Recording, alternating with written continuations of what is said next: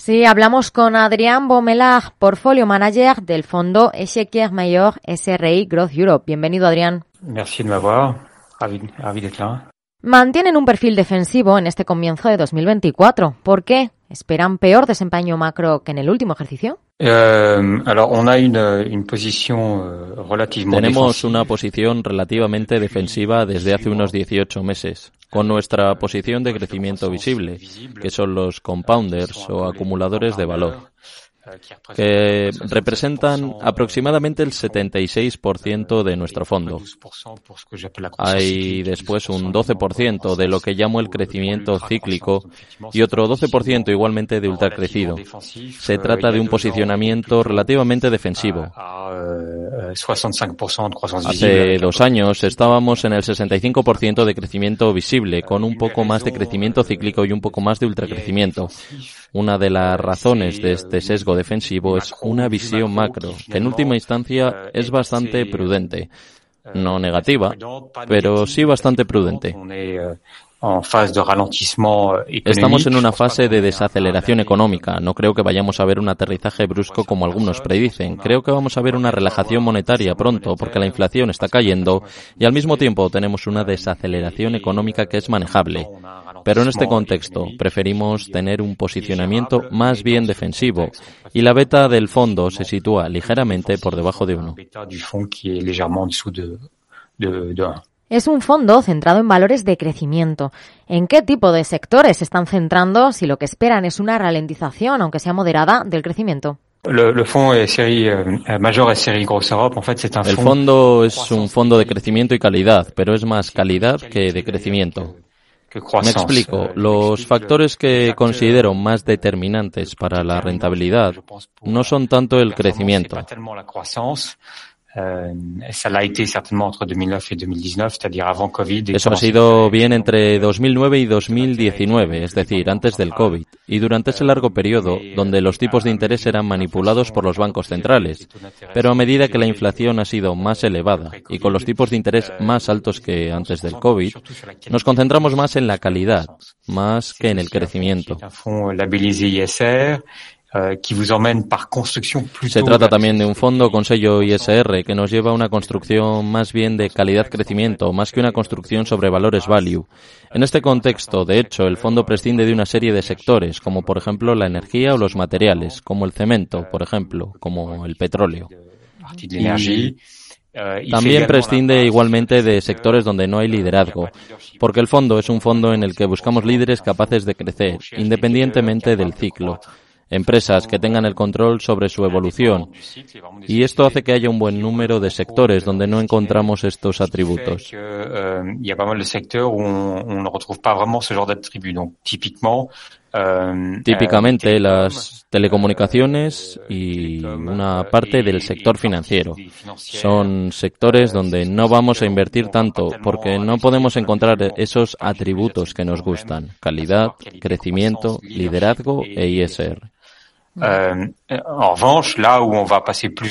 en cambio, a los que sí vamos a mirar, donde sí nos vamos a detener, es en el tecnológico, que normalmente tiene una presencia del 20% del fondo, incluso algo más. También en salud, donde encontramos buenas compañías que innovan, que tienen un crecimiento fuerte, que son empresas de calidad y están presentes tanto en la industria farmacéutica como en tecnología médica.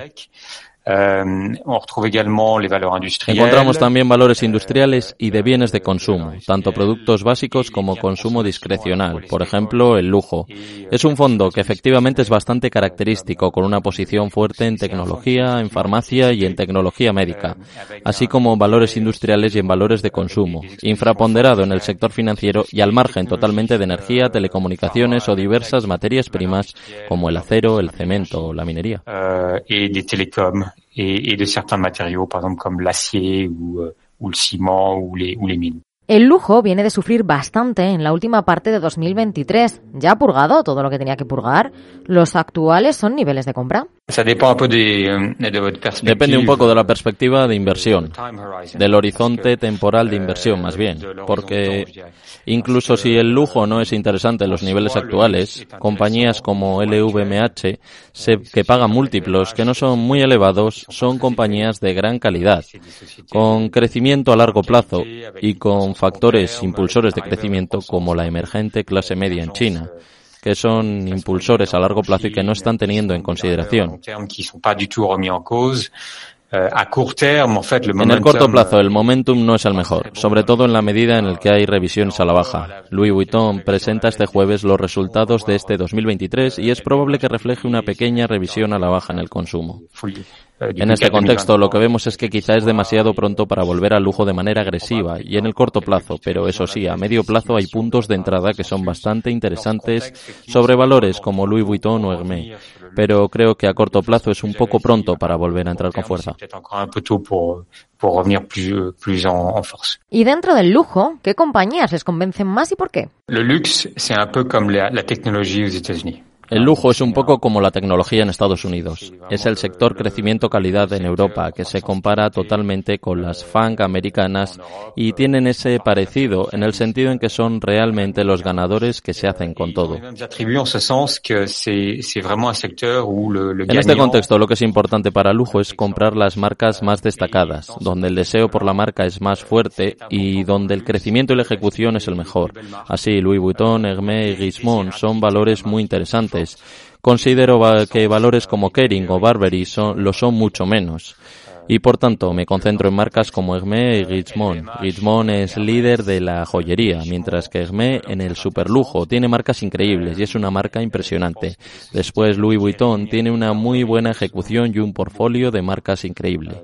De hecho es la única compañía que tiene dos grandes marcas mundiales a la vez, que son Christian Dior y Louis Vuitton por lo que mis tres grandes valores en el lujo son Richemont, Hermès y Louis Vuitton. A la fois Christian Dior euh, et, Louis Vuitton. Voilà, moi c'est les, mes trois, trois belles valeurs dans le luxe, c'est Richemont, euh, Richemont, Hermès et, euh, et LVMH. Dentro del mencionado sector salud, que es un sector defensivo por excelencia, ¿en qué valores se están centrando? Euh, euh, en materia de salud, estamos muy expuestos a Novo Nordisk, que es aproximadamente un 8% de nuestro fondo. Es una compañía que ha sido capaz de generar crecimiento durante muchos años, en más de un 10%, y probablemente lo haga más eh, de un 20% a partir de este mismo 2024.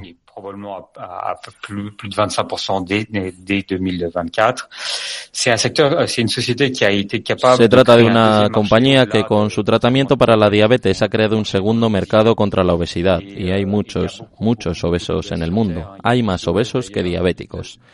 Y hay dos empresas en el mundo que se reparten este mercado en la actualidad. Tenemos a Novo Nordisk en Dinamarca y a Eli Lilly en Estados Unidos. Entonces, Novo Nordisk hace mucho tiempo que el valor que más pesa en el fondo.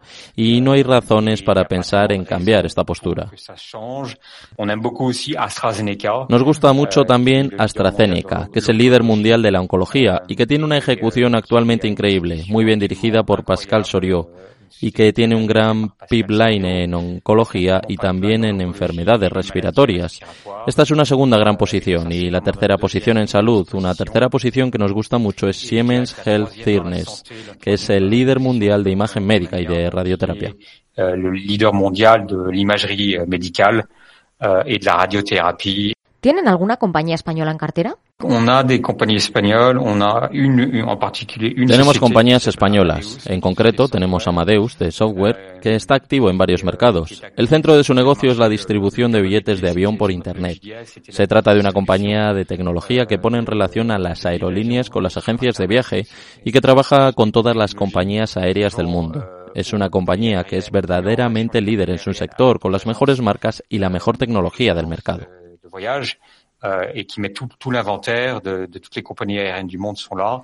Euh, Además, ha desarrollado un segundo mercado de forma muy positiva, que tiene toda la logística para la gestión del onboarding de los pasajeros en el aeropuerto. En general, toda esta tecnología en los aeropuertos pasa por el negocio Amadeus. Très, très positive, euh, c'est le, euh, le Airport IT, c'est-à-dire tous les logiciels euh, pour la gestion de l'onboarding des, des passagers euh, euh, à l'aéroport.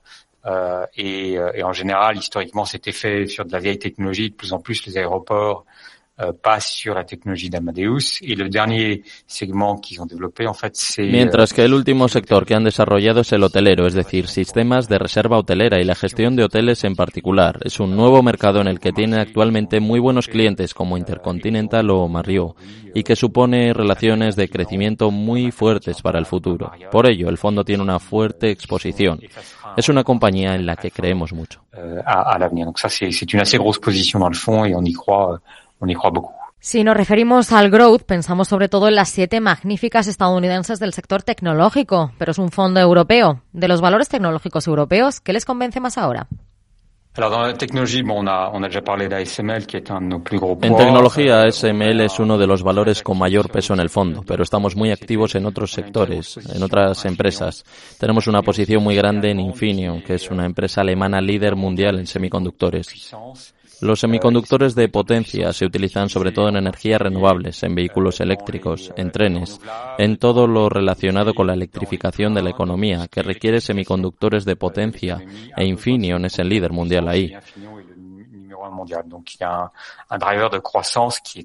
Así que hay un motor de crecimiento muy muy fuerte y la electrificación de la economía y la transición climática le están ayudando enormemente. Así que eso tiene un peso enorme para nosotros. Somos accionistas desde hace mucho tiempo.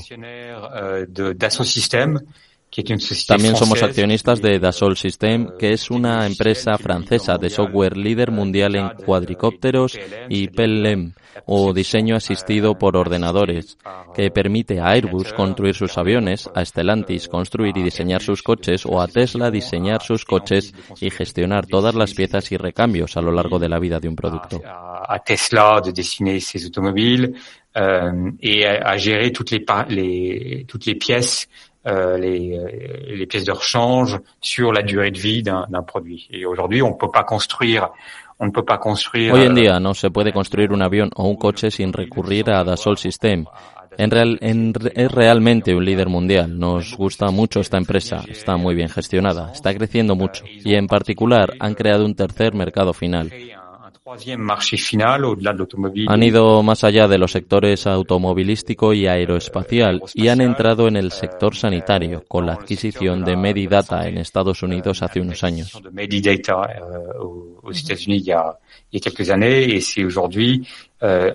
Hoy es uno de los principales líderes en el diseño de moléculas y la gestión de ensayos clínicos y creemos que seguirán creciendo durante muchos años. Así que esta también es una posición muy, muy importante para nosotros.